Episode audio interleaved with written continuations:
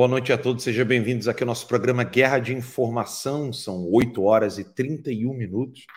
É, como esses dias têm sido dias tensos, dias de muitas chamadas telefônicas, eu só pude iniciar o programa 31 minutos de atraso, porque realmente eu precisei fazer alguns telefonemas, conversar com algumas pessoas e entender melhor alguma das coisas do cenário brasileiro. Né? Então, estou aqui com o Daniel Bertorelli e o Adalex. Falo com vocês logo depois da vinheta.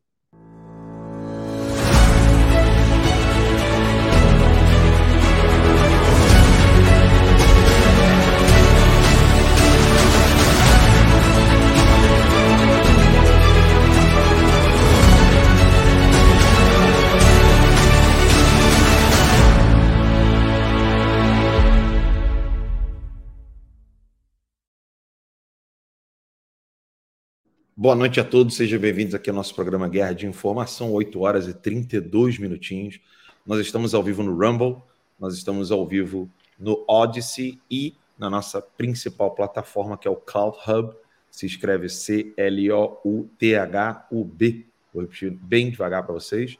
C-L-O-U-T-H-U-B.com. O Cloud Hub Aqui nós agradecemos ao dono da rede social Cloud Hub, que é o Jeff Brain, onde os nossos vídeos estão chegando aí a 90, 100 mil visualizações. É, é o, hoje a plataforma sem censura que nós estamos utilizando e a quem agradecemos publicamente né, ao Jeff Brain, dono da plataforma, que tem aí já melhorado, inclusive é, ele acabou de mandar uma mensagem para mim aqui. Alan, nós estamos melhorando a pesquisa de grupos lá no Cloud Hub daqui a pouco eu até compartilho aqui com vocês a tela para que vocês possam se familiarizar com a plataforma. Infelizmente não tem um aplicativo para baixar é, no Brasil, no Cloud Hub, mas você pode usar no navegador. Ah, o que é navegador? É quando você abre ali o Google Chrome, o Safari, ou o Brave, uma dessas ferramentas que você pode então utilizar o Cloud Hub para poder fazer o seu login e assistir aos nossos vídeos. A vantagem do Cloud Hub também é que você pode colocar ele em tela inteira e ir para os outros aplicativos enquanto você faz outras coisas, conversa com seus amigos, compartilha o link. Então eu peço que vocês compartilhem o link do Cloud Hub é, para que a gente possa ter cada vez mais uma audiência. Não, não, minha preocupação não é nem tanto a questão numérica, né? Que é importante, óbvio, mas a nossa maior preocupação é que as pessoas fiquem informadas. Então, para isso, sim, a questão numérica ela tem a sua importância volta e meia eu escuto, inclusive amigos próximos, pessoas conhecidas, perguntando sempre as mesmas coisas que eu acabei de falar, ou num programa, ou num áudio de grupo de WhatsApp que nós temos, é, ou então alguma coisa que eu acabei colocando no Instagram. Eu estou ao vivo aqui também no celular, o celularzinho está aqui pendurado aqui no computador. Estou ao vivo. Eu achei que essa conta 27 ela já tinha caído, porque na live que eu fiz lá no, em Miami, ela estava com baixa visualização, achei estranho. Vamos ver se hoje é, a, a, visibilidade da conta lá no Instagram, Alan Conta 27, ela vai estar tá funcionando bem. Assim que ela cair, eu já tenho a 28 Alan dos Santos, que também é minha, e a gente começa então a, a comunicar com vocês lá pelo Instagram. Então, muito obrigado a todos vocês. Eu quero dar boa noite aqui ao Daniel Bertorelli, e ao Adalex Góes, nossos dois jornalistas aí, co-hosts, né, que apresentam comigo esse programa Guerra de Informação de segunda a sexta-feira, às 8 horas, de 8 às 10. Boa noite, Daniel. Boa noite, Adalex. Tudo bom? Boa noite, Alan. Boa noite, Adalex. É, boa noite aí a todo o público, nosso público fiel aí do Guerra de Informação. Vamos, vamos quente que atrás vem gente, a coisa está fervendo. É ou não é, Adalex?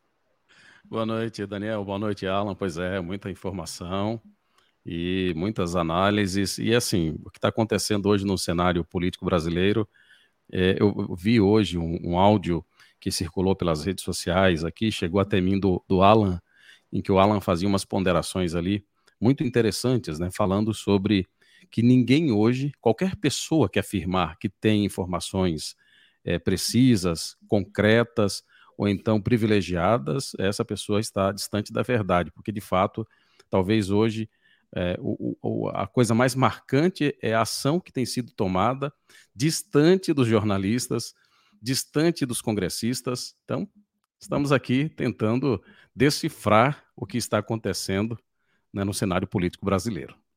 Sem dúvida, Alex. Eu acho que essa nova etapa né, de não ter nenhum deputeg, nenhum influencer, eh, nenhum jornalista, ninguém assim, né, que está aí com informações privilegiadas ou coisa do tipo, isso é de extrema importância. Né? Numa operação como essa, é, se você for analisar de modo científico, né, sem, com todas as, todas as ferramentas e todas as, é, as exigências de uma ciência política, se você for analisar o que o presidente Bolsonaro precisa fazer junto aos militares, é algo que só, só ele e os militares da alta, de alta patente podem saber.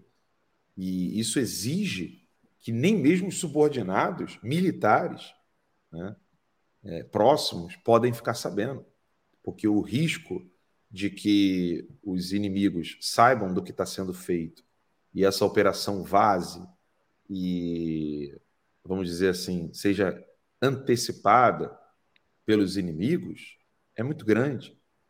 É importante a gente dizer aqui no nosso programa que, infelizmente, né, o Brasil não tem uma produção literária sobre o cenário político e cultural atual.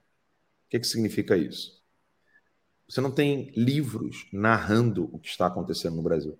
Porque a esquerda é sempre assim. A esquerda, quando tem um, um, algum fato ocorrendo, ela imediatamente já tem um livro com a imposição de palavras, conceitos, para que aquilo fique no imaginário das pessoas. Então, por exemplo, 2016. O que, aconteceu em 2016 no Brasil?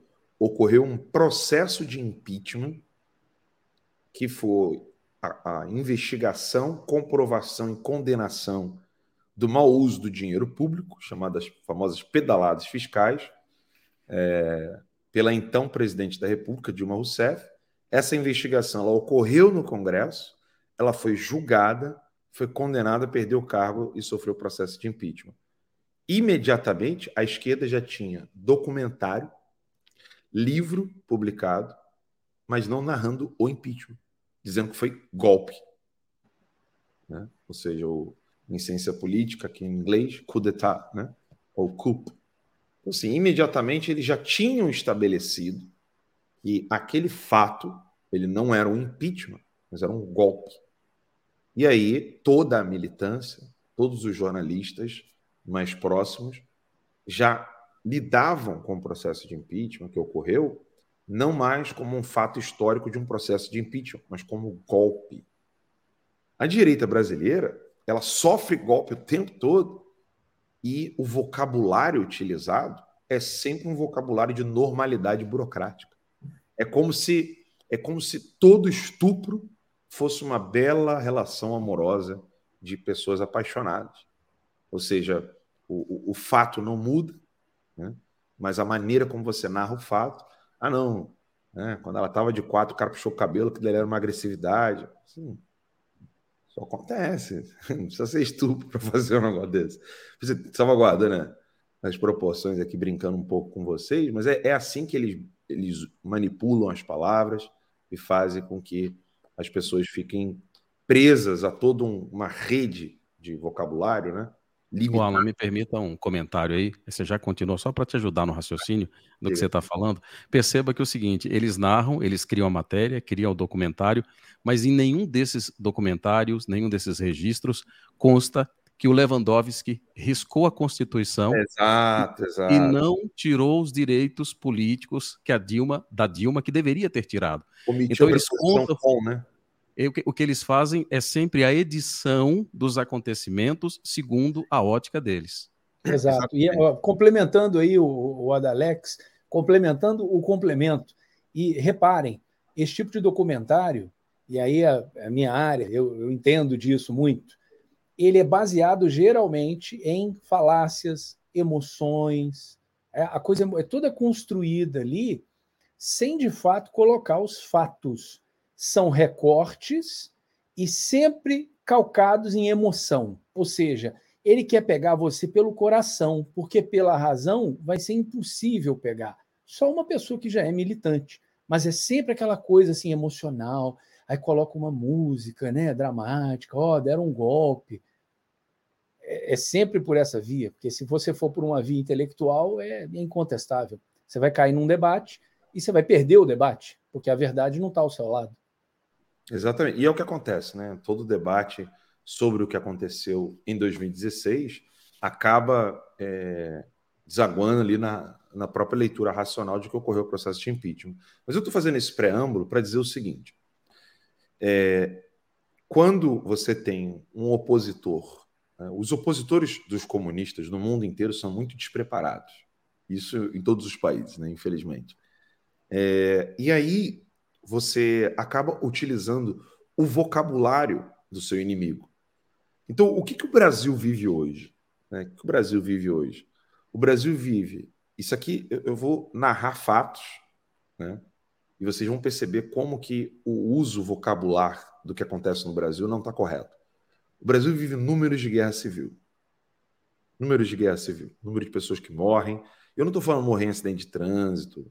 É, o, o cara que pegou, esfaqueou amigo, o, outro cara, amigo, inimigo, seja lá o que for. Eu não estou falando desses índices de morte, eu estou falando de homicídios, é, da questão do narcotráfico, a situação das polícias militares de todos os estados, é, o número de suicídios na Polícia Federal, que são altíssimos, e isso se dá exatamente pelo fato de que um policial federal está ali trabalhando. É, numa operação e de repente ele sabe que aquela operação foi sabotada. Então, os números de homicídio no Brasil por armas de fogo, que são todos eles né, feitos é, em torno do narcotráfico, ou seja, ou é a polícia tentando conter o narcotráfico, ou é o narcotráfico é, matando policiais, os números são de guerra civil. Tá? Então, se os números são de guerra civil, qual é o empecilho para dizer que isso é uma guerra civil, de fato, ipsis literis? Né? E aí alguém, algum cientista político sério poderia a, a argumentar de que não, Ala, isso não tem como ser uma guerra civil, porque uma guerra civil ela é um conflito entre dois grupos né? dentro de uma mesma nação. Mas é exatamente isso que está acontecendo.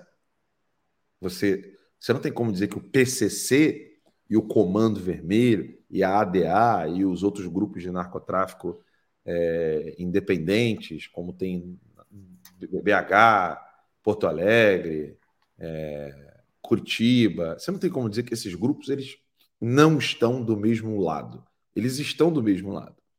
Então, a guerra civil que o Brasil vive hoje, ela já não é tratada como guerra civil. Ela é tratada como alto índice de violência. Olha aí a anestesia na mente, na mente das pessoas. Essa é a primeira anestesia.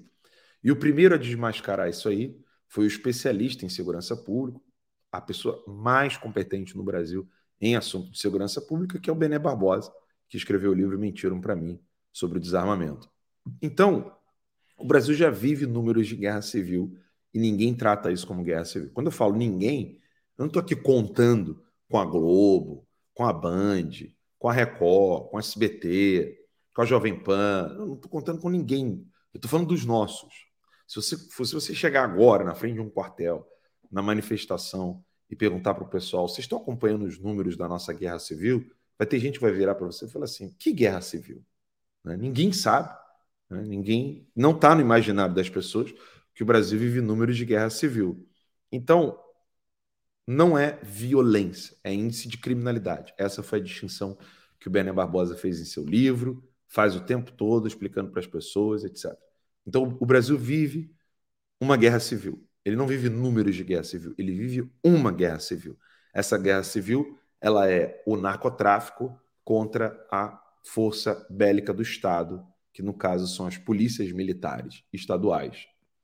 E aí você pode, claro, englobar a polícia civil e a Polícia Federal. Mas o, os números de guerra civil e os focos de guerra civil, todos eles giram em torno da, das polícias militares. Polícia Militar do Espírito Santo, Polícia Militar de Minas Gerais, Polícia Militar da Bahia, Polícia Militar do Goiás, Polícia Militar do Rio de Janeiro, Polícia Militar de São Paulo, Polícia a Brigada, né, que é a Polícia Militar do Rio Grande do Sul, de Santa Catarina, Paraná, etc. O Brasil vive números, então ele vive uma realidade de guerra civil. E aí, Se o Brasil vive em uma guerra civil e todo mundo sabe disso, nós precisamos tratar isso como guerra civil. A mesma coisa aconteceu com a censura no Brasil. Quem aplica a censura é um censor. E o censor que aplica a censura é um tirano. E se um, se um tirano aplica a censura, né, ou seja, ele está como censor, não, é, não existe mais uma democracia. Mas mesmo assim, você vai, vai falar para as pessoas, né, se você perguntar como é que está a tirania no Brasil, como é que está o, o, o processo ditatorial no Brasil, é, por que isso não está na literatura constante, por que isso não está é, nos analistas, na classe falante, nem mesmo internamente na direita, esses termos são popularizados, são utilizados. O que, que acontece? O Brasil vive uma guerra civil, com uma tirania judiciária e meia dúzia de gato pingado dentro da direita sabe que isso está acontecendo o resto não sabe. Dentro da direita, fora a meia dúzia, e para fora da direita, para fora da bolha da direita, nos círculos dos simpatizantes, até você chegar nos círculos opositores, menos conhecimento ainda diante desse fato. Aí eu vou mostrar para vocês aqui agora um vídeo do Terça Livre, quando o nosso estúdio é, estava em Brasília, para que todos possam ver há quanto tempo o Terça Livre faz questão de estabelecer, de fato, quais são as palavras corretas para descrever a situação que nós estamos vivendo. Assistam comigo está querendo decidir aborto e o Tratado de Direitos Humanos proíbe. Exatamente, Alan, porque hoje nós temos uma coisa que é uma desgraça, chamada ativismo, ativismo judicial. Isso é uma desgraça, é um câncer para a democracia. Porque a nossa Constituição fala que os poderes têm que ser independentes e harmônicos. E para que isso aconteça é necessário que cada um respeite a atribuição constitucional do outro. Só que há muito tempo que o legislativo vem sendo vassalo dos outros poderes. A verdade é essa. Primeiro que o executivo, em tempos que não era de presidente Bolsonaro, que em tempos que não era de um democrata que respeita os poderes, em tempos de governos como FHC, Lula, Dilma, fazia o quê para ter a tal governabilidade? Comprava os votos. Isso é lindo, né, gente? Fica todo mundo feliz. O cara vai lá, compra os votos, os parlamentares que não merecem, não merecem a cadeira que ocupam no parlamento, aceitam de bom grado, enchem os bolsos, os partidos recebem dinheiro e fica todo mundo feliz, menos o povo. E aí se diz, esse presidente tem governabilidade. Os projetos dele são todos votados. Tem articulação é, política. tem articulação política. Aí vem o Bolsonaro e rompe com isso. Aí, além do executivo que mandava no legislativo, botava o legislativo de joelhos, Vem o, o judiciário pelo Supremo Tribunal Federal e começa a legislar e põe a culpa na omissão do legislativo. Só que o legislativo, quando ele não legisla alguma matéria, é uma opção política. Então, quantos projetos para aborto existem no Congresso? Inúmeros, arquivados. Porque o Congresso não quer votar a liberação do aborto. Tem uma minoria que quer, mas a grande maioria não quer. E aí vem o Supremo, e como o legislativo é omisso, coloca isso aí, criminaliza homofobia e outras tantas coisas. Então, gente, o, o, legislativo continua de joelhos agora. Porque eu não vejo homens e mulheres com coragem suficiente naquele Congresso para enfrentar o Supremo. Quantos projetos? Eu, Cristonieto, Caroline Detone e outros deputados que demos entrada é, Paulo Eduardo Martins, para conter esse poder desenfreado do Supremo Tribunal Federal. Querer, tentamos criminalizar o ativismo judicial como crime de responsabilidade. Tentamos colocar uma lei que não deveria existir, porque é loucura, mas tem que existir, que é impedir, dizer que o Supremo não pode criar tipo penal. Óbvio que não pode, mas já que ele está criando, nós temos que fazer uma lei dizendo que ele não pode fazer o que, evidentemente, ele não pode fazer. Então, e esses projetos, eles não são aprovados na CCJ, porque todo mundo acha um horror, meu Deus, vai mexer com o Supremo, que absurdo, estamos invadindo, estamos ferindo a competência. Peraí, nós estamos querendo nos defender de ataques que estamos sofrendo. Então, eu não vejo, tem alguns, claro, alguns até que eu citei aqui, tá? Que estão basicamente todos os parlamentares que são do PSL barra aliança, que não são o PSL bivarista, praticamente todos lutamos contra essa pauta do ativismo. E tem alguns do lado de lá também que lutam, tá? É, mas ainda somos poucos. Então, isso aí foi logo depois que houve o racha do PSL. A, a, a Bia ela ia assumir a CCJ ainda. Ela, antes de assumir a CCJ, denunciou esse problema do ativismo judicial. Ela que já faz isso antes de ser deputada, né? Mas nós temos, então, uma tirania é, sendo exercida pelo judiciário. O Brasil vive uma guerra civil, e não é só no seu aspecto de segurança pública, é, é de fato uma guerra civil. Agora, essa tirania judiciária cada vez fica mais visível. E após esses dois estágios, então, então quem está assistindo o programa desde o início está acompanhando aí que está dando, tá dando retorno aqui. Eu vou mutar o Alex rapidinho. E aí, é, para quem está acompanhando o programa desde o início, nós temos o primeiro estágio, guerra civil, de fato, tirania judiciária e censura sem medida, ou seja, absolutamente desmedida, sem nenhum é, pudor. E o terceiro estágio, que é o, o, a fraude. Então, você tem um processo fraudulento, você tem é, fraude de fato na própria eleição, na publicidade das eleições. Enfim, o Brasil vive esses três problemas ao mesmo tempo e não foram findados, ou seja, esses problemas ainda permanecem. Guerra civil, ditadura judiciária, tirania, né? E um sistema fraudulento eleitoral. É óbvio que para poder solucionar um problema dessa magnitude, o 142 ele tem que virar uma coleção de artigos. Você tem que pedir um 42, você tem que pedir o artigo 5 da Constituição, você tem que pedir. Restabelecer a lei e a ordem no Brasil é restabelecer absolutamente, absolutamente, quase tudo que está na Constituição brasileira. Quase tudo. Absolutamente tudo. Eu acho que a única coisa que ainda está em rigor no Brasil é que o Brasil ainda se chama Brasil, ou seja, ele não se chama Pátria Grande, e que a bandeira, o pavilhão, ainda é o verde da família de Bragança, o amarelo da família de Habsburgo e aquela frase horrorosa do, do Augusto Conte, Ordem e Progresso. Mas é a única coisa que ainda se mantém na República Brasileira. Bia Kicis, presidente da CCJ, denunciou tudo isso e olha o que aconteceu com ela hoje. Quase todas já estão bloqueadas, tem uma que ainda está funcionando. E eu quero dizer que quando se censura um parlamentar é muito mais do que uma censura a censura já é vedada pela Constituição, né? já é completamente inconstitucional. Mas quando se cerceia a palavra de um parlamentar, está se interferindo na própria atividade parlamentar. A principal função do parlamentar é falar, é falar, é representar os seus eleitores, dizer tudo aquilo que eh, as pessoas eh, o elegeram para falar. Então, o que está havendo é uma interferência na própria atividade parlamentar. Isso é seríssimo. Isso é a mesma coisa que fechar um parlamento.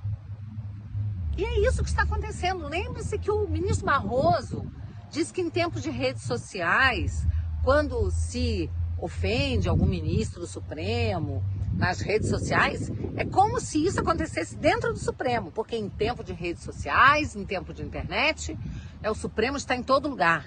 Da mesma forma, o parlamento, e com muito mais razão, um parlamentar, ao falar nas redes, está falando para os seu, seus eleitores, para os cidadãos, para o povo brasileiro que ele representa. Então, isso é mais do que uma censura, isso é uma violação à própria essência da democracia e da república. Basta de tirania. Agora nós precisamos que o Arthur Lira, presidente da Câmara, e o Rodrigo Pacheco, presidente do Senado e presidente do Congresso, tomem atitudes sérias. Porque esse parlamento está sendo colocado de joelhos e está sendo fechado pelo Supremo que está ali do outro lado da praça, pelo TSE. Isso é uma tirania. Onde está o Estado de Direito? Já vivemos um estado de exceção. É preciso tomar uma atitude forte. Como eu, já são 10 deputados, tá? Tanto já em mandato como eleitos, caçados. É bom né, ver a, a deputada Bia Kicis falando isso abertamente, né, colocando ali as palavras corretas. Né? Nós estamos aqui e, e ela está dizendo ali, ó, é necessário pressionar o Arthur Lira e o Rodrigo Pacheco, porque no Brasil hoje o legislativo ele está fechado. Marcel Van Hatten, Beatriz Kisses é, e tantos outros deputados, eu não, não, vou ficar aqui listando os nomes, né? vocês sabem quem são, eles estão alertando para esse problema de fechamento do Congresso e isso está sendo tratado como figura de linguagem. Ou seja, é como se estivesse fechando o Congresso. A Bia falou: não, isso aqui é inibir a atividade parlamentar. Porque se você não pode usar a rede social. Uma coisa é a briga que ocorre aqui nos Estados Unidos, que é distinta, que é quando a empresa toma a decisão de dizer que o seu conteúdo não condiz com a, a, a política é, daquela empresa e aí eles vão lá e retiram a sua conta. O que está acontecendo no Brasil é totalmente diferente.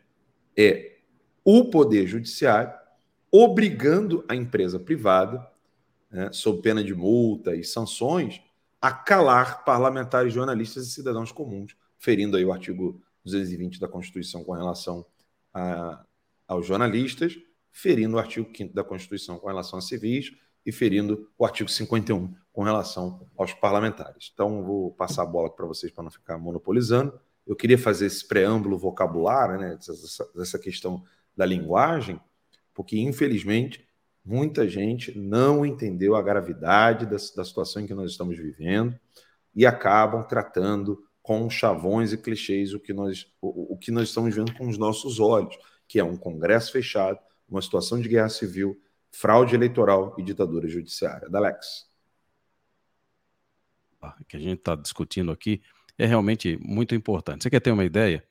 Veja quando se faz uma crítica a um ministro da Suprema Corte. Qual é a primeira coisa que ele faz? Olha, você está atacando o, a sua Suprema Corte, o superior tribunal né, do, que, que você tem no seu país. Ele não isola ali a crítica ao ministro. Né? Ele fala que você está atacando o Estado Democrático de Direito, você está atacando a democracia, você está atacando a Suprema Corte, e aí eles se eximem. Agora, quando há uma perseguição no caso deles, contra um parlamentar, não é contra o poder legislativo. Não é contra o poder legislativo. Não é contra o poder do povo. Não é contra o Estado democrático de direito. É contra um parlamentar radical, bolsonarista, que está infringindo as leis e que precisa de um corretivo. É aí onde é que entra a força da linguagem, como o Alan começou é, discorrendo aqui no, no, começo do programa é, de hoje. Então, percebem aí né, a influência que é o uso da linguagem. E nesse sentido, Daniel, a gente tem que admitir, né? A esquerda usa muito bem esses recursos e conseguem, de fato, dominar todo o. tem um monopólio da linguagem por conta de usar esses recursos malévolos de persuasão, né? Exatamente, Adalex. É, um, um, seguindo nesse raciocínio seu aí da linguagem, o que eu posso dizer é o seguinte: as pessoas hoje, como o Alan bem disse, elas estão presas aí nesse vocabulário, entendeu? Isso eu vou dar um exemplo pequenininho para vocês aqui. Por que, que os filmes de hoje em dia têm uma linguagem diferente, por exemplo, dos filmes antigos, né? Porque hoje as pessoas já são muito mais treinadas para assistir um filme. Então, quando elas veem a tela assim escurecendo e aí, né, aquele chama de fade, né, fade to black, né, você escurece a imagem, daqui a pouquinho clareia, isso dá uma noção de passagem de tempo.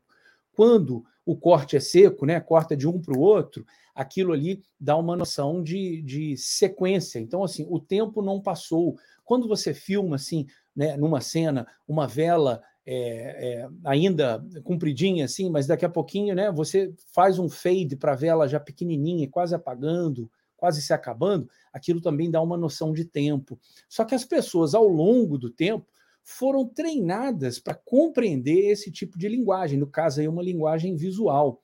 Agora imaginem vocês se você só consegue operar dentro da linguagem que essas pessoas determinam para você e massificam isso através da mídia, né? Que obviamente também é, tem o seu viés e tem a sua agenda é, própria. Então, as pessoas de fato ficam presas dentro desse. É, é um ciclo vicioso, entendeu? Você se alimenta cada vez mais de veneno, fica cada vez mais doente, e quanto mais doente você fica, ah, meu Deus, eu estou sem informação. Aí você vai buscar informação e, mais uma vez, você cai nessa informação errada. Você fica retroalimentando esse, esse sistema aí vicioso. E sendo mais pontual aqui, falando um pouquinho do, do STF e dessa questão da censura, o STF é onipresente, porque se você os ofende, né? E, e, veja bem, o STF é uma abstração, né? Se você ofende um membro do STF, ele diz que você está é, é, atacando a instituição. E mais uma vez, quando você fala ofende um membro, às vezes isso não é uma ofensa, às vezes é uma crítica. E toda crítica tem que ser analisada. Às vezes ela é fundada, às vezes ela é infundada. Mas toda e qualquer crítica está sendo tratada como um ataque às instituições, né? e o STF se arrogou esse direito de ser onipresente, ou seja, ele vai lá, não, a rede social também é o STF, a mesa de bar também é o STF. Então, assim, isso vai gerando uma espiral do silêncio e eles estão numa posição assim muito confortável desse ponto de vista ditatorial, que é o seguinte: você é muito melhor você ter uma ditadura camuflada de democracia do que você ter aquela coisa declarada. Então, não é que o STF foi lá e deu uma canetada e fechou o Congresso. É muito mais gostoso para eles do jeito que está. Eles censuram um, censuram dois, no terceiro já não precisa mais censurar. Eles ameaçam um, ameaçam dois, no próximo já não precisa mais, porque já caiu todo mundo aí na espiral do silêncio. Já está todo mundo com medo dos caras. Prenderam Daniel Silveira por falar. Ele está no parlamento para quê? Parlar, né? Falar. E prenderam o cara, ficou quase um ano preso. Olha que loucura. A Bia Kisses, que já falava disso há um tempão, olha aí, pegaram as redes sociais dela e, e, e censuraram e vão, vão e não vai parar por aí. E quando isso começou lá atrás, censurando um aqui, censurando um ali, e tem essa diferença aí, que a gente já colocou aqui no programa, você tem a censura é, é, das big techs, né, que falam, ah, não, não concordo e tal, eu sou uma empresa privada, então você não vai, você não vai brincar aqui no nosso parquinho. Isso é uma coisa.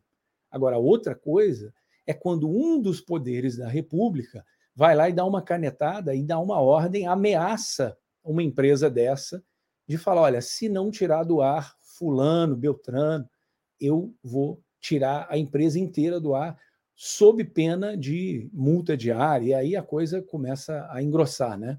É processo, é multa, e as pessoas, a maioria delas, é, não está disposta a encarar isso aí, porque a coisa vai se tornando até pessoal, né? Não é que eles vão é, é, responsabilizando apenas a empresa, não. Começa a responsabilizar o diretor da empresa, o CEO da empresa, vou mandar prender, e é assim que está no Brasil. O nível está esse aí, a da Alex, Alan, é, não não está mole, não. Então, essa outra que... coisa é a coisa do flagrante perpétuo, né? Ah, não, você falou uma coisa na internet, flagrante perpétuo, então você agora está tá lascado. Enfim, é, Alan, Adalex, vamos em frente. É muito fácil bater em bêbado, né? E ainda mais empurrá-lo ladeira abaixo. É muito simples. Para mim, a nossa direita, infelizmente, ainda é como esse bêbado. É muito fácil bater nela. Você vê, por exemplo, como o Alan começou, comentou novamente aqui fazendo referência à fala do Alan no começo, é, a esquerda ela faz questão de fazer os seus registros e tudo que ela faz, ela só faz porque ela é articulada, ela é unida, eles estão juntos. Isso falta na direita. Você vê a Bia Kisses fazendo referência ali à questão das redes sociais, mas antes da Bia, da Bia Kisses, houveram vários outros. E por que, que não há uma unidade parlamentar como há da, na esquerda para justamente a Bia, poder. A Bia, desculpa interromper, Alex. A Bia estava sozinha gravando vídeo na Praça dos Três Poderes, reclamando. Justo. Se é. fosse de esquerda. Tinha 300. Todos os deputados, todos. não falo de os direito, que foram não. censurados e os que não. Deputados, todos os deputados que estão preocupados com esse tipo de censura estariam lá. Todos. Mas desculpa, vai lá, continua. Não, é isso, é, você está correto, é, mas é, é, essa é a grande diferença. E isso, e isso talvez, é para o efeito, para você conseguir o efeito desejado, isso é fundamental, porque uma coisa é você bater num sujeito isolado, uma coisa é você bater na família do sujeito, uma coisa é você bater na família e nos vizinhos do sujeito, entendeu? Então, assim, e a esquerda entende isso, ela entende essa regra do jogo, sem contar que é muito mais fácil você ter um contingente absurdo ali para poder influenciar as massas do que você ter uma, uma pessoa isolada. Novamente, agora é, vou fazer aqui a referência a Bia Kisses. Não desmerecendo, eu conheço o trabalho da Bia Kisses e tal, mas perceba, o que é que passa mais credibilidade? Um vídeo gravado na condição que a Bia Kisses gravou, com o vento batendo, você ouve ali com algumas imperfeições, né? sozinha, isolada, realmente passando a ideia de, de isolada. É, se não me engano, acho que foi em Brasília, né? Que foi gravado o vídeo dela e tal. Então perceba que tudo isso deveria ser levado em consideração. Por isso que a, a direita é sempre uma presa fácil, porque falta esse entendimento ou esse engajamento, eu não sei.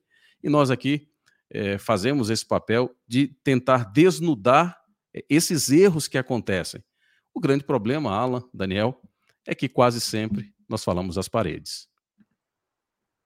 Um exemplo de que esse controle de palavras ele está presente na direita e a direita não percebe, é o seguinte: se, se, nós estivéssemos numa plateia aqui agora, se essas milhares de pessoas que estão nos assistindo no Instagram e aqui, é, a gente pudesse perguntar para eles assim: vem cá, pessoal, quem é que concorda que é loucura é, que você criticar um ministro da Suprema Corte, ou até mesmo ofendê-lo mesmo? Eu, eu tenho prazer de dizer que eu ofendo mesmo, foda-se, né? Eu quero ofender porque. Foda-se. É, foda-se. É, tirano, tirano tem que ser ofendido, porra. Eu vou, vou criticar um tirano? Não, tirano Inclu tem Inclusive, Alan, o Ivan Sartori... Recebeu um pedala Robinho. É, hã?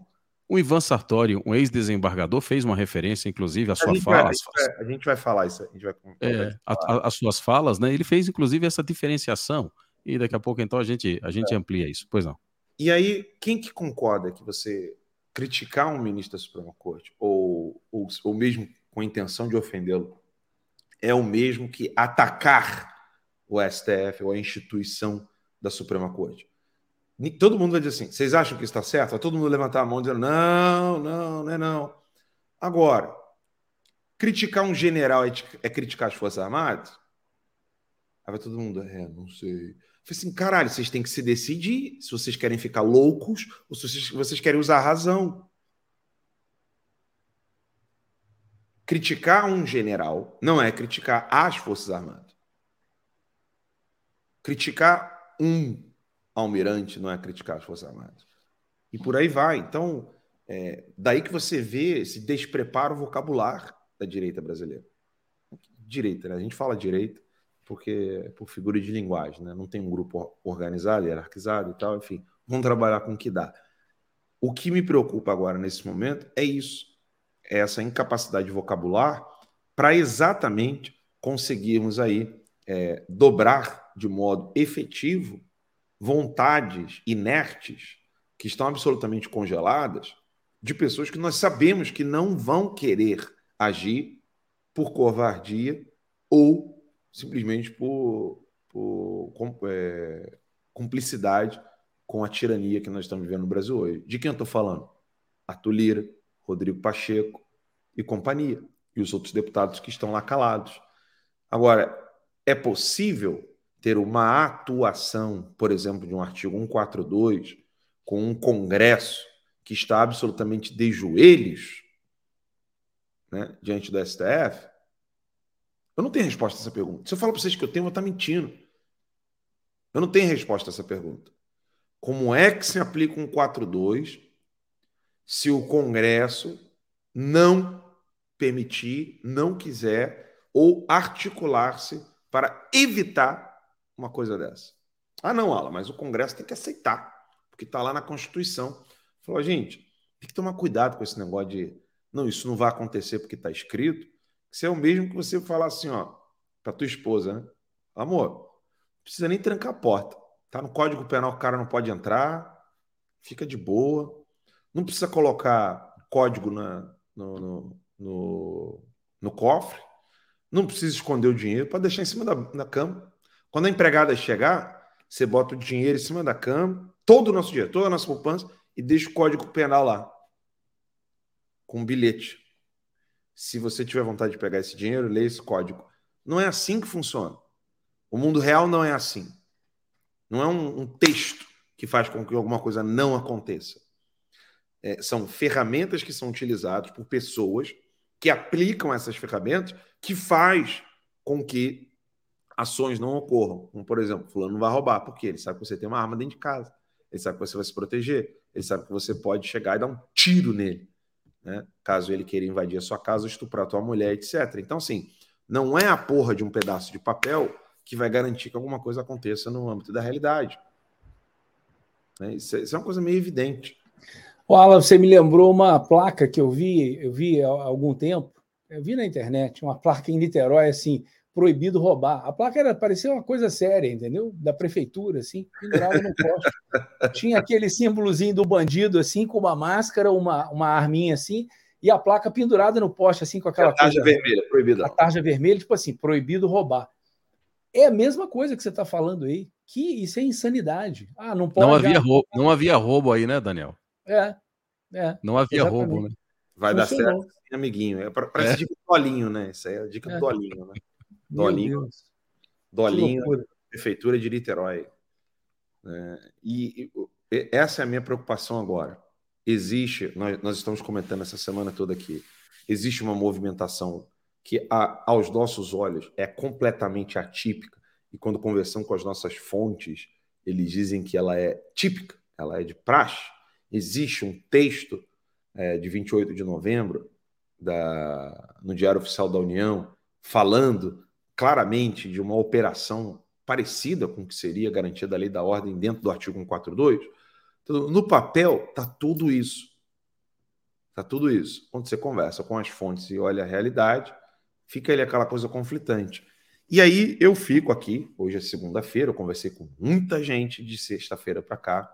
Eu fico com o que eu ouvi de uma pessoa de extrema importância, que eu não posso dizer o nome, óbvio, né? Como jornalista, tenho esse giro de fonte, mas são interlocutores é, do mais alto é, ranking militar no Brasil.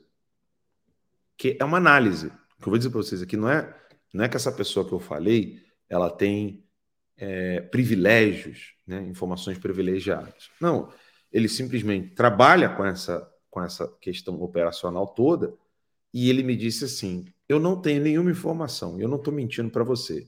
Agora, se eu tivesse, eu estaria falando a mesma coisa. Ponto um. Foi o que ele me disse. Ponto dois. Essa pessoa me disse: Você sabe por que, que eu acredito que está acontecendo? Eu falei: Por quê? Porque é a primeira vez que o entorno da presidência não vaza informações. Né? Tem gente que eu não gosta quando eu falo essas coisas que eu vou falar aqui agora, mas a minha função é jornalística. Você faz o que você quiser com um fato. Zambelli tomou esporro no último jantar que teve do presidente com os deputados. Esporro público, frente a todo mundo. Óbvio que o Bolsonaro não é, não é uma pessoa esparafatosa. A coisa não foi um. Não foi uma gritaria. Mas Zambelli chegou próximo ao presidente, né, querendo falar algumas coisas e tomou um safanão, tomou um chega para lá, não é da sua conta, bem dizer, né? Se não foram essas palavras, assim, um claro, um claro it's not your business, como nós falamos aqui nos Estados Unidos, né? Não é da sua competência, você tem que trabalhar no parlamento e trabalhe, né?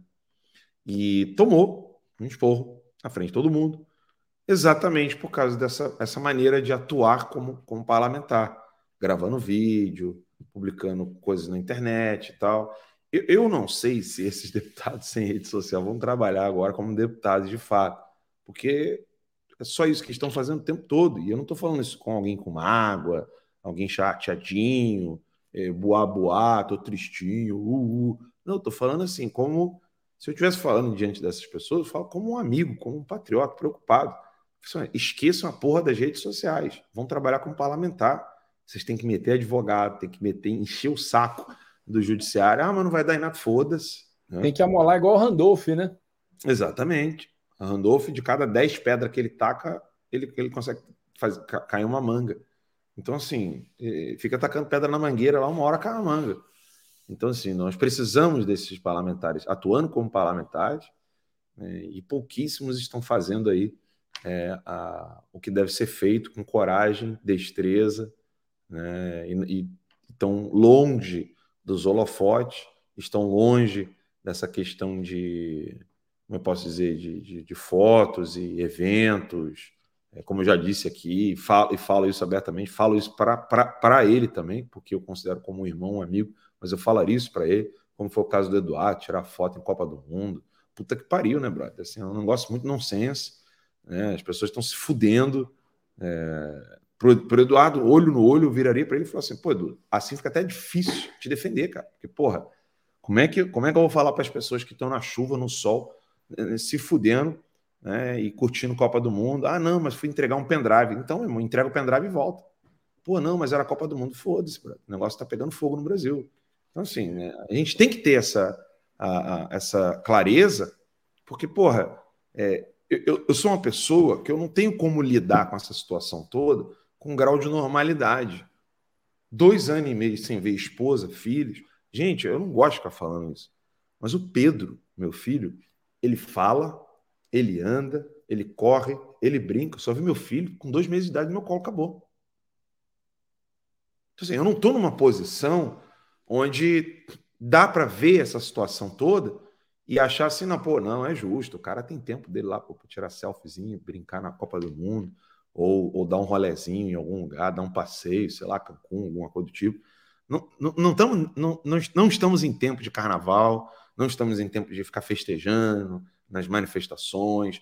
Eu acho um absurdo que nas manifestações tenham mulheres e crianças. Para mim, essa, essa fase já acabou.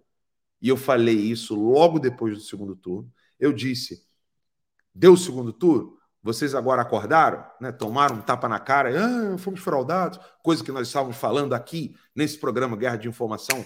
Ó, e todo mundo vivia, vivia é, é, caluniando e difamando a gente, dizendo: não, vocês estão pedindo voto branco, nulo. O que, que eu falei, Adalex e Bertorelli? O que, que eu falei logo depois do segundo turno? Chega de manifestação de carnaval fora de época não precisamos mais ter mulheres e crianças nas manifestações. Agora é a hora dos homens né, estarem nas manifestações. Resultado: continua tendo mulheres e crianças. Crianças tomaram gás de pimenta da PRF no Rio Grande, no, na Santa Catarina, se não me engano, ou no Paraná, não me lembro agora, mas uma menininha linda, né, de 10 anos de idade, chorando, sem entender. Santa Catarina. Santa Catarina, ela chorando, sem entender, puxa, eu estou ali pelos policiais e eles fizeram isso comigo. Ou seja, nós não precisamos, não podemos, é, essa, esse é o termo correto, não poderíamos mais ter mulheres e crianças nas manifestações. Olha, é, é, às vezes pode soar uma brincadeira, algumas coisas que eu falo, mas assim, eu, o Dan, o Dan, nada pessoal, tá, Dan? Mas assim, hoje eu me orgulho de não estar numa academia forte bombado, porque esses bombados, filhos da puta, não estão na porra da manifestação. Estão na eu academia concordo. querendo comer alguém. Eu concordo com você.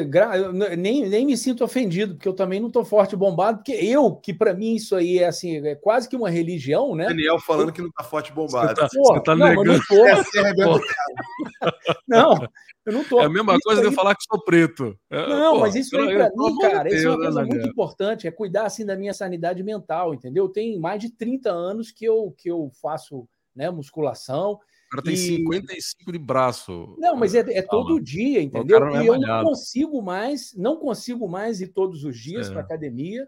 E quando vou, tá aquela coisinha meia boca ali de manutenção.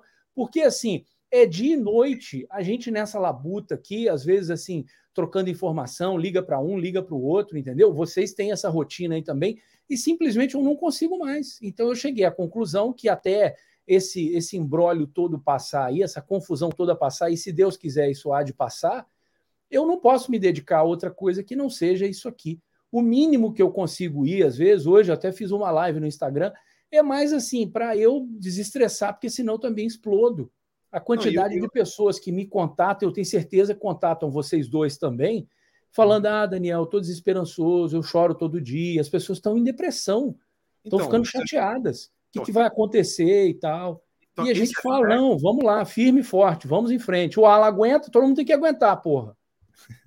Então, é, esse aspecto, Daniel, é o que me preocupa.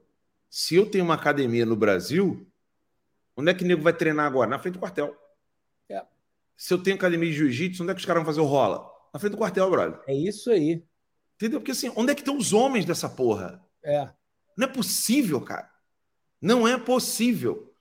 Assim, eu ainda estou muito preocupado de ver mulheres, crianças que, dependendo da situação, pode, podem estar em risco gravíssimo, seja risco de prisão, seja risco de perseguição. É que, graças a Deus, a esquerda está com um cozinho que não passa Wi-Fi não está fazendo nada. Mas quando eu fiquei acampado nas Palmeiras Imperiais, eu tinha que andar com uma sacola com um monte de pedrinha portuguesa da Praça dos Três Poderes, porque volta e meia à noite os caras vinham bater na gente. Então a gente tinha que revidar. Os caras não chegavam em dois, três, eram três carros. Pergunta para a Bia, cara. Eu, eu é. brigava com a Bia para a Bia não dormir. A Bia Kisses. Eu brigava com a Bia. Bia, você não vai dormir no acampamento hoje. Bia, você não vai dormir no acampamento hoje. Eu brigava. Até que eu consegui convencer, por meio do filho dela, que ela dormisse em casa e eu ficasse no acampamento.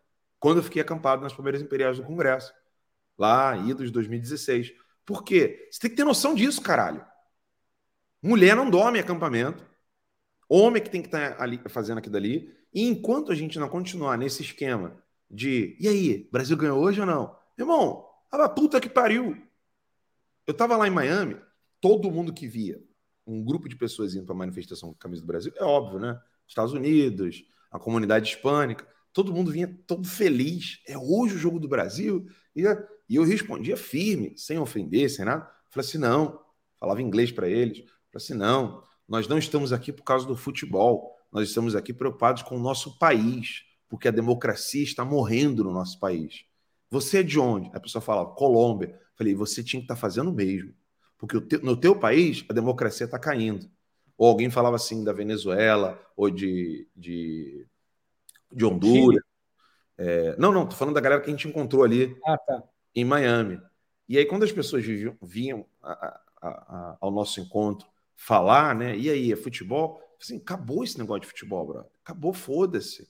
Então, essa aqui é o nosso próximo ponto antes da gente começar a ler algumas matérias aí, o Adalex vai trazer a pauta para gente. Mas antes da gente entrar nesse ponto, eu quero dizer o seguinte: primeiro aspecto que me preocupa é essa quantidade de pessoas que ainda não entendeu o que está acontecendo. E aqui eu vou dizer, vou botar a, a câmera em mim para que a responsabilidade não caia sobre o Adalex e o Betorelli, aqui eu estou falando apenas em meu nome. Apenas em meu nome. Se o Brasil não resolver esse problema agora, aqui o que eu vou falar aqui agora é análise de ciência política. Não estou falando que nego tem que fazer isso, não estou dando ordem, não estou dando orientação, não estou fazendo nada disso. É uma análise de ciência política. Se nada for feito, o único futuro possível do Brasil é organização de milícia armada para a tomada de poder. Isso é análise de ciência política. Se nada for feito agora, a única coisa que poderia resgatar o Brasil é uma organização de milícia armada para a tomada de poder, que demora, análise política, que demora entre 25 a 50 anos. Porque você tem que ter toda uma formação, não apenas militar, mas uma formação de visão de mundo. O que se deseja fazer, como fazer, quem vai fazer, quem vai ser o. onde, onde serão encontradas as células, é, onde que, como é que vai ser feito isso, como é que se pune traidor, etc, etc. É a situação da Venezuela hoje. A Venezuela só se levanta agora com um levante armado popular, organizado e hierarquizado, coisa que exige milhões e milhões de dólares, seja para compra de metralhadoras, seja para treinamento operacional, etc, etc. Você entendeu agora a gravidade do que o Brasil está vivendo? Você que está me assistindo, a única coisa que poderia ser feita, caso nada aconteça nesse exato momento, é uma preparação de 25 a 50 anos, nos próximos 25, 50 anos, uma revolução armada. Né? A palavra revolução que eu estou usando mais como um sentido de mudança de paradigma, de regime, etc. Uma quebra de regime feita por um grupo armado que demora de 25 a 50 anos a ser feito. Então agora você entendeu por que, que eu estou preocupado de ver senhorinha, criança, é, em manifestação, enquanto os homens estão nas academias, cuidando dos seus né, dos seus cabelinhos bonitinhos, deixando o peito bombadinho e que não sei o que lá. Essa é a minha preocupação hoje. Nego não entendeu a gravidade do que nós estamos vivendo. Não entendeu. E para piorar a situação, quando eu falo isso, quando eu digo, falei isso, abri uma caixinha no Instagram perguntando para as pessoas, alguém falou assim, eu perguntei assim, você sabe da sua missão? Aí alguém respondeu, aquelas coisas genéricas, né? Venceu o comunismo, salvar o Brasil, blá blá blá. E eu falei de modo objetivo. Ó, você tem que imprimir panfletos, você tem que convencer as pessoas da sua família, você tem que fazer todo um trabalho de, informação do real, cruel e real cenário que o Brasil está vivendo nesse exato momento. Aí, o que, que eu recebo de feedback de todas as pessoas? Ah, ela tá difícil eu tenho parente, eu tenho amigo, eu tenho fulano, eu tenho um cara que trabalha comigo, eu tenho não sei quem que não entendeu ainda o que está acontecendo, acha que isso é, é, não vai dar em nada e que não sei o que, está querendo levar a vida, tocar o barco, não sei o que. Assim, não entendeu. Não entendeu contra o que nós estamos lutando. Porque, de novo, o Olavo tem razão. Né?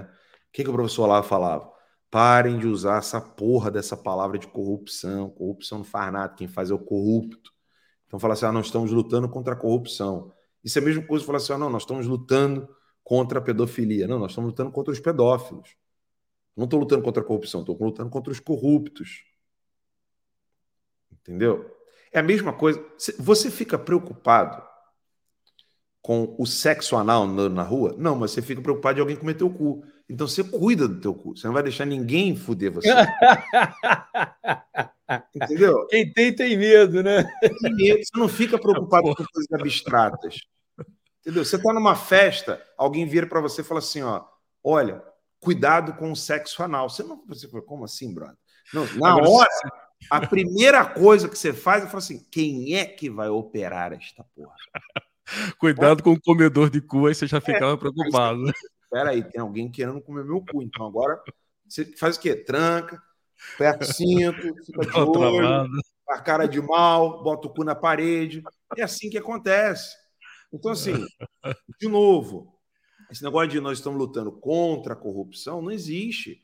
Nós estamos lutando contra corrupto. Só que tem um problema. Corrupto no Brasil é essa porra toda. É judiciário, legislativo, executivo, tem policial corrupto, tem vendedor corrupto, tem. Isso é uma coisa que é inerente, infelizmente, da, da podridão humana. O que nós estamos lutando é contra corruptores, que são corruptos, mas que são corruptores, que estão em função de uma agenda de proliferação do narcotráfico para aplicação do socialismo e do comunismo. Gente, isso muda tudo. Isso muda absolutamente tudo. Então é muito sério o que nós estamos vivendo. É, das informações que eu tenho, né? é, o ministro da Defesa parece não estar muito agradável com o que seria algo próximo de um, uma aplicação no artigo 142. Das três forças, Marinha, Exército Aeronáutica, 100% até onde eu sei, dos meus interlocutores, até onde eu sei, só Marinha está 100%. Daí que você vai ver no vídeo de hoje do presidente com os oficiais. É... Isso é visível. 100% da Marinha né, tá ali prestando continência, apertando a mão do presidente, aquele abraço, aquela coisa toda. Alguns do Exército vai lá, faz aquela coisinha protocolar, alguns da FAB também. Aí outros da FAB chegam, ó, presidente, né, leitura labial, ali você meio que consegue ver um negócio, algo parecido como, ó, vambora, vamos quebrar tudo, vamos botar para fuder, tamo junto, que não sei o quê. Um outro do exército também. Então você percebe que a coisa está meio dividida. Agora vamos fazer o exercício dialético. Né? Eu não acredito, pelo que eu conheço dos membros das Forças Armadas, que tenha um, um, um único militar de alta patente que não seja patriota. Eu não acredito. Um único. Penso como você. Agora, o cara pode ser ou burro ou ele pode ter uma precaução que seja exagerada. Mas, tanto a burrice quanto uma precaução exagerada fundamenta-se em aspectos da realidade. E quais são esses aspectos da realidade que me deixam preocupados, que podem influenciar a mentalidade de um militar do alto comando que diga assim: hum, segura aí. Qual que é o aspecto? Eu vi gente se esforçando em fazer análise da estrutura óssea da mão do Lula, dizendo que ele estava morto e, e, tinha um sósia. Por que, que esse filho da puta, imbecil, desgraçado que ficou fazendo essa merda, acabou a live aqui no Instagram, por que, que esse merda não gasta tempo para fazer exatamente isso com relação ao Foro de São Paulo? Dissecar, né? Dissecar o Foro de São Paulo, porque assim, de fa ficar falando da porra da estrutura da mão óssea do Lula, análise de foto e o caralho. Na orelha, na né, orelha. Tá usando. Meu irmão, gasta o teu tempo com realidade, custa. É. Fica analisando a máscara do Missão Impossível, que é um sósia que estava de máscara. Porra, Pô, a ruga do Lula é a, é a beirada da máscara. Porra. Deixa eu fazer três ressalvas aqui na, na fala do Alan, que eu acho que são extremamente importantes. É, o Alan falou que leva de 25 a 50 anos para um, haver um levante se a esquerda, se esses ditadores, é, se eles conseguirem chegar ao poder, é o caso aí da Venezuela e tal. O Alan está falando isso né, do ponto de vista dos revolucionários da esquerda que possuem conhecimento, que foram treinados para aquilo, que têm expertise para isso.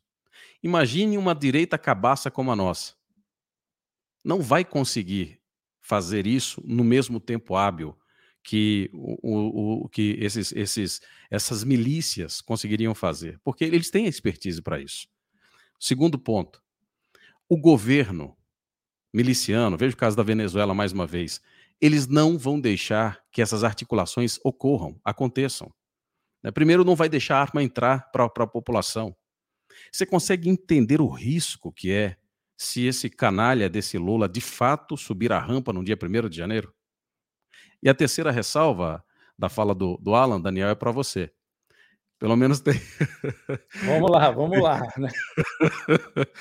É, pelo menos tem uma grande vantagem o cara ser do seu tamanho, né? Porque, puta, vai dar, vai dar um trabalho danado para comer o seu cu, né?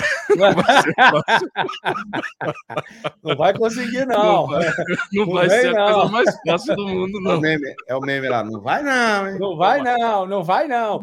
Isso me lembrou uma coisa pior ainda, aproveitando esse momento aqui, que para vocês é muito engraçado, mas a mera possibilidade para mim não tem graça nenhuma, é a piada do papagaio, né? Eles, o papagaio falava muito palavrão, eles jogam ele no galinheiro. O cara fala: se continuar falando palavrão, vou te jogar no galinheiro. E ele continuou, o dono jogou ele no galinheiro e o galo começou correndo atrás dele, entendeu? Que é o que vai acontecer aí no Brasil. E aí o galo queria comer o papagaio a qualquer custo. Aí chega as galinhas que já tinham mais experiência ali, falou assim: Ô papagaio, encosta na parede, encosta na parede. E aí o papagaio continua correndo e fala: Não adianta, ele quer que eu chupe. Então, assim, não vai adiantar, não. O Adalex levantou uma lebre aí muito importante. Não tem, essa direita não tem o expertise, não tem. O único cara que não tem medo do povo aí no Brasil é o Bolsonaro, que flexibilizou a posse de arma, que é um cara que caminhou na direção é, é, contrária ao Estatuto do Desarmamento que foi imposto ao Brasil. Eu nunca vi um presidente dar tanta liberdade para o povo, mas isso é muito claro, né? Porque ele não tem medo do povo. Aqui nos Estados Unidos, está previsto em Constituição não só o direito às armas, mas o direito de formação de milícia. Eu tenho amigos aqui, são pessoas normais, e aí a gente entra na, nos fatores, né? é, psicossociais, as pessoas aceitam isso com uma normalidade tremenda, que eu tenho amigos aqui que participam regularmente, às vezes toda semana, às vezes de 15 em 15 dias, ou no mínimo uma vez, uma vez por mês. Igual no Brasil as pessoas vão para um churrasco, os caras vão fazer treinamento de milícia no meio do mato. Às vezes o cara tem grana aqui, compra uma fazenda e ele monta um estande de tiro, uma simulação de guerra na fazenda dele para ele ir lá brincar com os amigos. Só que não é paintball, não é arminha de brinquedo, não. É de verdade. Porque aqui eles têm noção. Primeiro, isso está na Constituição. Então, assim, é normal, é um direito dele. Se ele quiser montar uma milícia, ele e os amigos dele, ele pode montar. Segundo, o poder aquisitivo aqui é maior. E aí você vê como é cruel você destruir a economia e você fomentar através de bolsa isso, bolsa aquilo, entendeu? Você amarra o mercado todinho e não deixa a pessoa prosperar. Para quê? Para ela depender do papaizão, da mamãezona, que é a pátria grande, né? Ah, vamos dar, vamos dar dinheirinho. O Ronald Reagan falava né, que o sucesso de, de programas sociais não está no número de pessoas que entram no programa, mas no número de pessoas que conseguem sair do programa social. Então você vê que isso é, vem sendo atacado de todos os ângulos possíveis para massacrar as pessoas. E, para terminar aqui o meu comentário, eu gostaria de ler, eu acabei de receber aqui é, duas mensagens, olha que interessante, é, sobre a questão que o Alan levantou aí de ter mulheres e crianças na manifestação ainda. Um dos comentários, ó, realmente aqui em Campo Grande só tem mulheres, idosos e crianças. Cadê os homens? Vamos lá, mais um. Alan, mas que alguns homens são frouxos e estão com a bunda no sofá. Se as mulheres e crianças e idosos não se manifestarem, irá cair o volume de pessoas. Enfim, crianças, mulheres, idosos, é, vão para quando vocês né, forem fazer um pit stop em casa para tomar um banho, para descansar, conversa com o vizinho, conversa com o pai, conversa com a mãe. Eu sei que é, tem muito pai de família aí que tem que sair para trabalhar e, e sustentar é, a casa, né? Não é uma decisão fácil, mas você tem que encarar o problema agora. Não vai adiantar encarar depois. Vocês brincaram aí com essa coisa de academia de musculação e do cara que faz jiu-jitsu. Eu me lembro, assim, anos 90, e aí vocês vão ver que eu sou velho, anos 80, anos 90, pô, quando tinha algum problema, alguma coisa, juntava a galera da maromba toda, tipo, ah, tem bandido aqui no bairro, ah, é, beleza era uma milícia que não era armada, mas ficava todo mundo atento. Juntava a galera lá do jiu-jitsu, juntava os jiu-jiteiros, tudo, juntava o pessoal da maromba todinho, ia lá, pegava o bandido, dava um pau nele e entregava o cara para a polícia, entendeu? Cadê esses caras? O Alan deu uma ideia boa, hein? Eu tenho muito amigo aí da maromba. Monta uma sessão, leva uns pesos lá, umas anilhas, uns bancos de supino e faz uma sessão de maromba na porta dos quartéis aí, entendeu? Isso vai dar uma animada no pessoal e vai mostrar aí o comprometimento de vocês, né? Se, seja, seja homem, hein? Adalex Ala, seja é, homem. Sim, seja homem. Essa frase, essa frase em latim, né? É estovir. É, se, seja homem, né? Eu falei seja para avacalhar mesmo o negócio. É Só fazendo um contraponto aqui que eu achei curioso aí. Claro. Adalex, você consegue Não. segurar depois do intervalo? Claro, claro. Então deixa eu só dar um recadinho aqui para vocês. Você está assistindo aqui o programa Guerra de Informação pelo Rumble, pelo Odyssey e pelo Car Hub. São as únicas plataformas onde, onde a gente ainda consegue fazer a nossa transmissão ao vivo, uh, devido a uma série de problemas pessoais e coisas que eu estou enfrentando. Não estou conseguindo ir lá no estúdio uh, fazer o programa, estou fazendo aqui de casa. Uh, talvez por isso a minha conexão não possa ser tão boa, etc. Mas, enfim, nós precisamos da ajuda de vocês aqui, lá de cá para aqui, né? Desse ladinho aqui você está vendo ah, o código para poder fazer a assinatura. Qualquer dúvida, peraí que esse troço está espelhado, não, né? Aqui, ó, qualquer dúvida está escrito aqui, ó, tercalivre.online. Você digita tercalivre, é terça, né? De terça-feira, terçalivre.online. Você vai lá, vai ter plano de assinatura.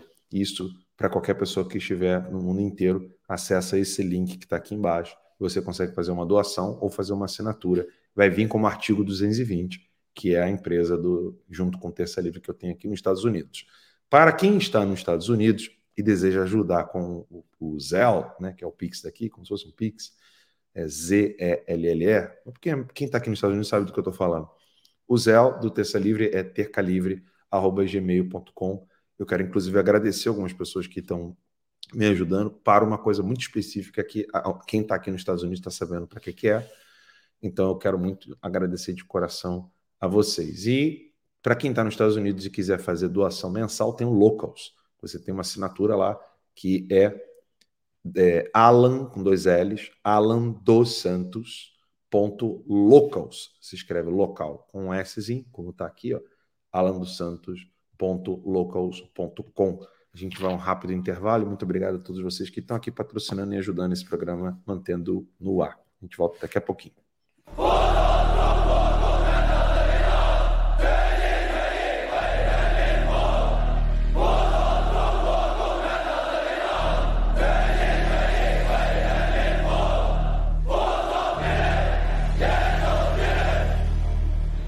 Good afternoon.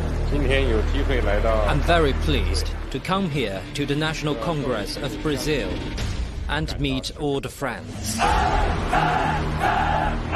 On behalf of the Chinese government and people, the cordial greetings and best wishes to the hospitable and friendly Brazilian people and to all the people in Latin America and the Caribbean. Brazil deserves a lot more attention than it typically gets in Western discourse. We're worried about what's happening all over the world, except in our own backyard. China Brazil relations and China Latin America relations keep moving forward, like the Yangtze River and the Amazon River. It's really striking the amount of control that China already has. A China não está comprando no Brasil, ela está comprando o Brasil.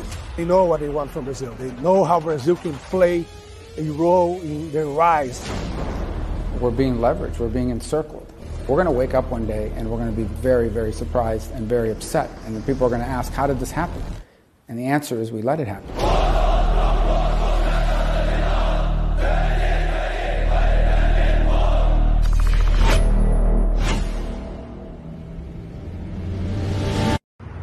Alexandre de Moraes, tá vendo isso aqui? Não tem mistério. Se você botar no Google, você consegue encontrar. Você pode pedir pro Mickey, você pode pedir pra Minnie, você pode pedir pro Pateta, ou você pode pedir pro Pato Donald. É bem simples. Você vai lá, pede para eles, vem me pegar. Beijo.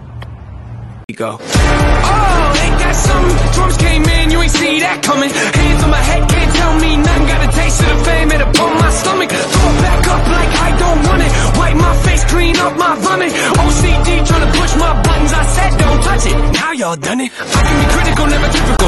Intricate with every syllable, I'm a criminal. Intimate but never political, pretty visual. Even if you hate it, I make feel like you're in it though. You call me what you want, but never call me forgettable. Leave you deep in thought, I can never swim in the kiddie pool. I've been thinking the cinematic is beautiful, man. Muito bem. O link ali, né? Alan Santos.digital para quem está fora do Brasil. Quer dizer, para quem está no Brasil não funciona. O link é esse aqui, tá? tercalivre.online. Vamos de pauta então, Adalex. O que, que nós temos de pauta aí hoje? Teve uma matéria que você que escreveu aí hoje por terça, né? Sim, sim, tem uma matéria que nós escrevemos hoje, é uma matéria falando, trazendo a fala de um desembargador, o Ivan Sartori, sobre essa situação, inclusive é, é, do Alan, né, de tudo isso que tem acontecido com essa perseguição do Alexandre de Moraes, e, e, são falas que merecem muito aqui o nosso destaque. Eu vou trazer aqui numa parte dessa matéria, diz o seguinte, ó. Ivan Sartori, ex-desembargador do Tribunal de Justiça do Estado de São Paulo, disse que o processo contra o jornalista Alan dos Santos tem claro contorno inconstitucional é, o Alan teve o seu passaporte cancelado a pedido do ministro Alexandre de Moraes da Suprema Corte aqui federal. E é muito bom que a gente destaque isso, porque, como o Alan disse, esse tipo de situação parece algo normal, né? parece que é dentro da normalidade, e o pior, a direita trata isso como se fosse normal. Eu acho que talvez aí é que entra o maior perigo disso tudo, né? Parece que não, não aconteceu nada demais. Né? Foram lá, é, é, destruíram o Terça Livre. O Alan conta sempre que oportuno essa situação, né? O que fizeram com a sua família, com a sua esposa grávida e tal. E isso tem ar de normalidade. Eventualmente aparece alguém como esse ex-desembargador, né, o Ivan Sartori, que é do Tribunal de Justiça do Estado de São Paulo, fazendo comentários como esse. A gente vai continuar aqui, onde ele diz: Moraes também determinou que o, cancela, o cancelamento do passaporte do jornalista seja incluído no módulo alerta e restrição, que é o MAR, e do sistema de tráfego internacional. Com isso, Alan está impedido de sair dos Estados Unidos, onde vive atualmente. Segundo Sartori, poderia pesar sobre o Alan ações penais por crimes contra a honra indenizatória em primeiro grau. No entanto, o caso não poderia ser julgado pela corte, porque Alan não, não tem prerrogativa de foro, chamado foro especial. O magistrado também afirma que a decisão é teoria dos frutos da árvore envenenada. Essa teoria diz que toda prova produzida em consequência de uma descoberta obtida por meios ilícitos estará naturalmente contaminada. E aí ele faz referência ao artigo 5 da Constituição, e ele faz o comentário, o seguinte comentário, abre aspas. O processo todo fere esses dispositivos ele tem claro contorno inconstitucional. A medida praticamente retira a cidadania de Alan, que está fora do Brasil, e isso sem o devido processo legal. Você vê que tudo que vem acontecendo com o Alan, na verdade, deixa eu voltar aqui meu, meu comentário. Tudo que tem acontecido com parlamentares como Bia Kicis, Carla Zambelli, o Nicolas, Daniel Silveira, tudo isso tem origem no terça livre. É aí onde é que entra a grande questão.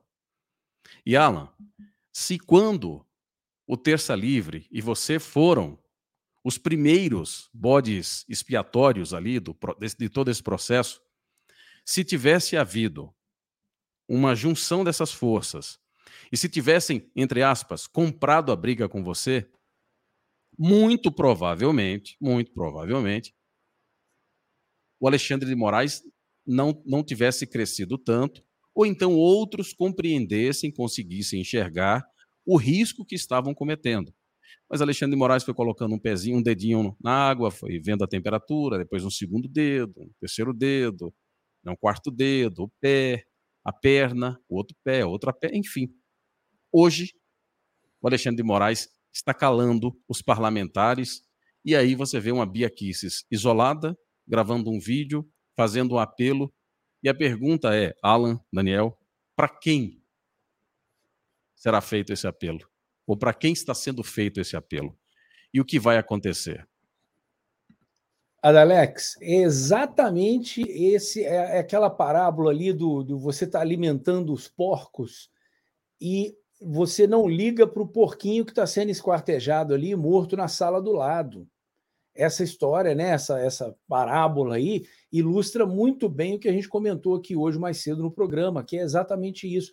Tem mulheres, tem crianças, tem gente indo para as manifestações e tem gente absolutamente alheio a esse processo. A pessoa nem sabe, ah, tinha isso, está tocando a vida como se nada tivesse acontecendo. Só que na hora do abate, vai pegar todo mundo, entendeu? E essa coisa de você não é, é, cortar o mal pela raiz, eu tenho os, meus questionamentos, por exemplo, com relação a várias leis que são vigentes hoje no Brasil e que são leis que foram passadas na época do mensalão, na época do petrolão. Ora, se juridicamente você tem esse princípio aí, né, se a raiz de determinada situação é envenenada, os frutos vão sair envenenados também.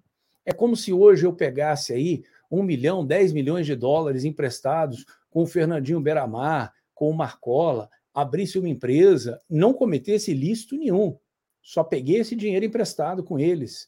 E aí eu abro uma empresa, a empresa começa a fazer um sucesso tremendo, eu coloquei ali 10 milhões de dólares, que vieram de dinheiro sujo, de dinheiro de, de tráfico, de dinheiro que tem sangue nas mãos para aquele dinheiro ali existir, e eu transformo esses 10 milhões em 100 milhões ou em 1 bilhão, abrir uma empresa.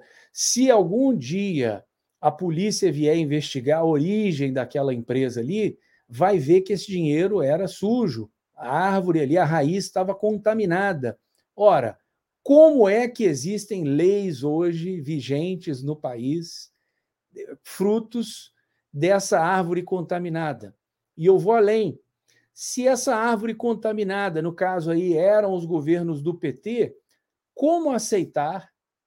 Como aceitar que determinados membros do Supremo Tribunal Federal sentam-se naquelas cadeiras ali, que já foram é, cadeiras assim, que, que tiveram membros ali respeitáveis sentados ali, constitucionalistas, pessoas que não ficavam rasgando a Constituição aí, de, de, de, destroçando a Constituição do jeito que esses membros estão fazendo hoje.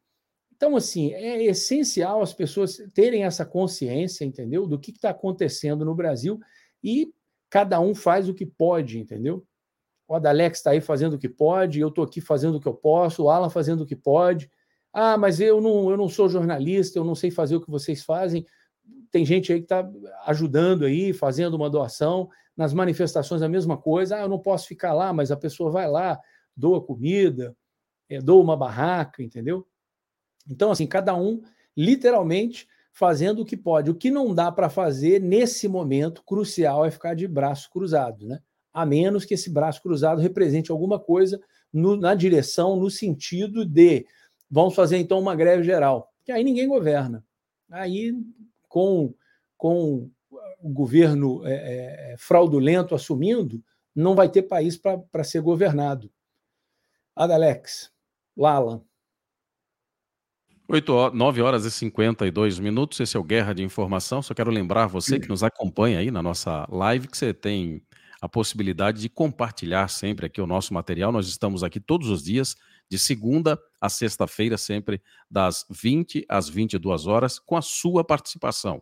Tem aqui um chat que você pode se inscrever se você quiser no Cloud Hub, cloudhub.com, a gente já fala aqui frequentemente, você pode acompanhar o Terça Livre, e daí, quando você faz o seu cadastro, você pode entrar no chat ali e fazer os seus questionamentos, né? Participar conosco aqui do, do nosso programa, até porque é, é sempre muito bem-vindo aí é, a sua participação.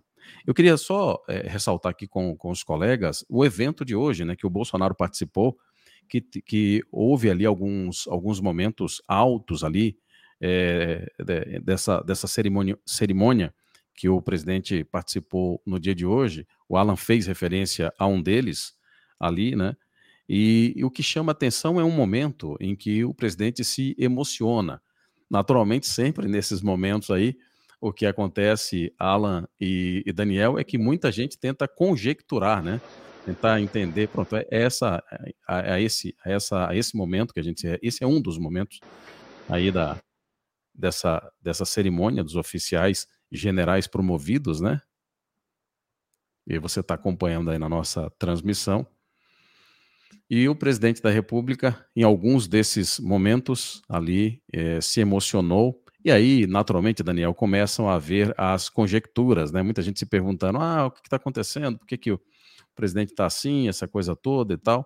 E aí você vê até alguns comentários de alguns oficiais que estão ali na frente, né, comentando entre si, sabe naturalmente ali do que se trata. Né. Agora, essas informações que foram trazidas pelo Alan na, no nosso programa de hoje são informações que merecem muito a nossa consideração e a nossa atenção. É, a impressão que se tem, pelas falas que o Alan conseguiu conversar hoje com pessoas próximas, fontes próximas dele aí, parecem denotar que é, não há uma segurança plena por parte do nosso ministro da Defesa, o general Paulo Sérgio, de que é, isso deva progredir para uma ação mais contundente por parte da presidência da República. E aí entra novamente aquela percepção que a gente já comentou aqui em outros momentos, de que é, alguns desses generais, e a gente naturalmente não sabe precisar é, o que os motiva, mas alguns desses generais parecem não compreender o perigo que nós estamos vivendo, Daniel. Sabe é. como aquela coisa da guilhotina, né? Vai, vai descer a qualquer momento e o sujeito está lá é, falando da primavera, que as flores são lindas, que tudo é maravilhoso. Complicado, né? É complicado. Eu, o que eu vejo aí, Adalex, é o seguinte: é, eu, eu, eu tenho confiança plena nas Forças Armadas e, e, no geral, né? O que é uma abstração, mas eu acho que ela é formada sim por homens honrados, por homens que não, não vão deixar a peteca cair, e eles têm que entrar num consenso ali, porque assim, não, não há o que, o que se discutir do ponto de vista moral. Não há o que se discutir. E não há o que se discutir do ponto de vista técnico também, é, a partir do momento em que é, o ônus da prova de que não houve fraude na eleição cabe a, a, ao TSE, cabe ao, ao, Supremo, no caso aí, que cerceou as liberdades de várias pessoas, né? vários é, é, deputados, várias é, é, contas de Twitter sendo banidas. Teve o caso do Radiolão, ou seja, não foi uma eleição que teve isonomia, não teve uma igualdade para os dois lados ali. Então, eu ainda tenho, até o último segundo, eu ainda tenho é, confiança de que as Forças Armadas vão entrar num consenso, se é que está faltando isso, que os homens é, que estão aí com, com o poder nas mãos, esse poder de decisão, que eles vão ter a sabedoria necessária para saber que uma atitude é, agora é inevitável. Resta saber em que momento eles vão ter essa atitude aí de é, entrar em ação. Olha, porque... eu confio muito. Sim, vai terminar, Daniel. Não, é porque o que acontece é que, do, do jeito que a coisa está desenhada agora no Brasil, a convulsão social já está instalada. Ela ainda não descambou para. Eu, eu não vou me arriscar aqui a chamar de, de guerra civil, mas ela ainda não descambou para uma situação mais sangrenta ou pior, justamente porque as pessoas também têm essa confiança de que as Forças Armadas não vão abandonar o povo. Ela, o povo está parado aí na porta dos quartéis, se manifestando. A gente tem recebido vários vídeos, vários comunicados aí de, de dessas movimentações que é óbvio, não deixem é, nenhum comentário trair o que os olhos de vocês estão vendo. Né? Vocês vão acreditar nos olhos de vocês ou no que tem alguém falando? É óbvio que essa movimentação é, das Forças Armadas aí pelo Brasil, né? A gente às vezes generaliza, generaliza e fala aqui do Exército, que é o que a gente mais vê, né? Mas agora estamos vendo também uma coisa muito atípica, né? Estamos vendo Força Aérea, o Bolsonaro aí é, tem o apoio também da, da, da Marinha do Brasil. Então, assim, não há a menor dúvida de que eles vão ter que agir. Em algum momento eles vão ter que agir. Resta saber qual vai ser o contexto de uma ação mais incisiva. Vai ser uma ordem do Bolsonaro, vai ser uma coisa no último minuto, né? Todo mundo sabe, militar não, não fala muito, né? Ele age. O Alan trouxe no início do programa aqui uma fala da Alex de uma fonte dele que falou: olha, eu é, a, a resposta para você é não. Mas, mesmo que a resposta fosse sim, eu diria que é não, que é aquele approach, né? A gente ri para caramba aqui nos Estados Unidos, da CIA, né? O primeiro tweet da CIA foi assim: nós não podemos confirmar e nem negar que, esse, que essa conta aqui é de fato a conta da CIA, entendeu? Então, da, um dos princípios né, da arte da guerra é você esconder as suas reais intenções, né? Isso funciona é, para muita coisa na vida, né? um, um boxeador, por exemplo, ele não vai avisar o oponente, ó, primeiro eu vou te socar em cima, depois eu vou te socar embaixo, primeiro com a direita, depois com a esquerda. Ele, ele não quer isso. Ele quer pegar o inimigo de surpresa. E não se iludam. São inimigos. A coisa já, já degringolou. Não existe mais essa coisa de adversário político. É um momento de, de grande convulsão social no Brasil e são inimigos, e são inimigos da pátria, são pessoas que estão tentando usurpar o poder, no caso aí do executivo, e pessoas que, pessoas que já usurparam o poder, no caso do judiciário. É, eles vão, as Forças Armadas, eventualmente, elas vão ter, que, vão ter que entrar em ação, se é que já não entraram em ação, e a gente aqui, às vezes sem saber, justamente por esse caráter mais secreto, eh, discreto da atuação de coisas pontuais aí de atuação militar. É, talvez a gente não saiba, mas a coisa já esteja bem mais avançada do que a gente imagina. Mas eu reafirmo aqui a minha fé ainda é, nas Forças Armadas do Brasil. Acho que eles não vão decepcionar. Adalex. Muito bem, são 22 horas. A gente está se encaminhando aqui para o final do programa. Sempre agradecendo, claro, a você aí pela participação, por contribuir conosco. E a gente tem um vídeo aqui, é, não sei se. Bem, a gente vai deixar para passar amanhã. é, um, sobre uma fala do, do, jornalista Paulo Figueiredo, que acho que merece também aqui um, um destaque, mas amanhã a gente traz ele aqui para fazer uma consideração sobre isso. 22 horas, seu Daniel, vamos embora? Vamos nessa, meu amigo. Obrigado aí à audiência, obrigado a Alex, obrigado ao Alan aí. A vida dele aí às vezes está meio conturbado, o Alan não consegue às vezes ficar o programa inteiro. E assim, eu quando estava na Flórida com ele, agora eu estou aqui na Virgínia, mas eu vejo que o telefone do Alan não para um minuto, entendeu? São várias pessoas trazendo aí informações é, em primeira mão para ele, que isso é importante também, não ser só aquela caixa de ressonância, que às vezes você encontra isso aí na mídia, né? Uma pessoa solta uma matéria sem embasamento nenhum, sai todo mundo replicando aquilo e a coisa começa a tomar um, um, um ar de verdade, quando na realidade às vezes não é verdade, às vezes é uma meia verdade, e assim, é, é preciso que vocês, nesse momento, é, ajudem a gente a, a disseminar esse, é, os, os, nossos links aí, para que a gente possa, de fato, levar informação é, precisa, verdadeira para vocês. A gente não tem vínculo é, político nenhum aqui, não tem viés é, é, ideológico, não, não tem ninguém pagando a gente aqui, a não ser vocês aí que estão em busca da verdade, em busca de, de informação segura. E a gente tenta fazer o melhor possível aqui para vocês. Adalex, antes da gente fechar, a gente sabe que o Alan vive sendo derrubado aí. Passa as suas redes sociais, por favor. A minha é Bertorelli, com dois L's e I no final. Então, no Instagram, Bertorelli. No YouTube, canal do Bertorelli. E a tua, Adalex, qual que é mesmo? Você me encontra no Instagram, arroba adalexgois, gois com IS, no final, tá aí na tá nossa na transmissão. Aí, é, muito bem. E no YouTube você me encontra como Saia da Bolha com Adalex Góes. São as duas redes sociais que tenho usado mais frequentemente, tá bom? Muito bem. 10 e 3, a gente tem muito assunto aqui da pauta, tem muitas informações, tem muita coisa para destacar. Né? É, é, hoje o, o programa, como sempre, recheado ali de muita análise, muita coisa, e a gente fica muito feliz quando tem a participação do ouvinte, quando a gente recebe os feedbacks. Muita gente também assiste o programa em outros dias, né? Não, não assiste só ao vivo. A gente tem tido uma média significativa, é, uma média grande aqui de, de acessos posteriores, quer dizer, isso é muito bom, significa que os programas têm cumprido a sua função de ajudar mais pessoas, de, a palavra que eu uso frequentemente, que é despertar, porque de fato todos nós estamos num período de sono, alguns um pouco mais sonolentos, outros menos, mas todos nós estamos tentando nesse processo aí de despertar e ficamos muito felizes em saber que de alguma maneira a gente acaba contribuindo nesse processo de despertamento de muitos de nossos irmãos, né, senhor Daniel? É isso aí. Meu amigo, obrigado aí pela participação, mais uma vez, obrigado ao público e vamos nessa. Boa noite para todos vocês.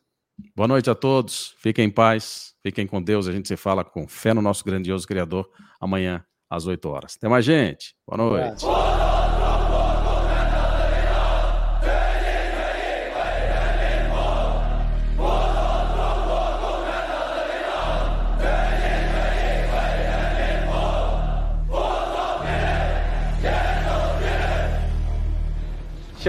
Good afternoon. I'm very pleased to come here to the National Congress of Brazil and meet all the friends. On behalf of the Chinese government and people, the cordial greetings and best wishes to the hospitable and friendly Brazilian people and to all the people in Latin America and the Caribbean. Brazil deserves a lot more attention than it typically gets in Western discourse. We're worried about what's happening all over the world except in our own backyard. China Brazil relations and China Latin America relations keep moving forward like the Yangtze River and the Amazon River. It's really striking the amount of control that China already has. A China não está comprando no Brasil, ela está comprando o Brasil. They know what they want from Brazil. They know how Brazil can play a role in their rise. We're being leveraged, we're being encircled. We're going to wake up one day and we're going to be very, very surprised and very upset. And then people are going to ask, how did this happen? And the answer is we let it happen.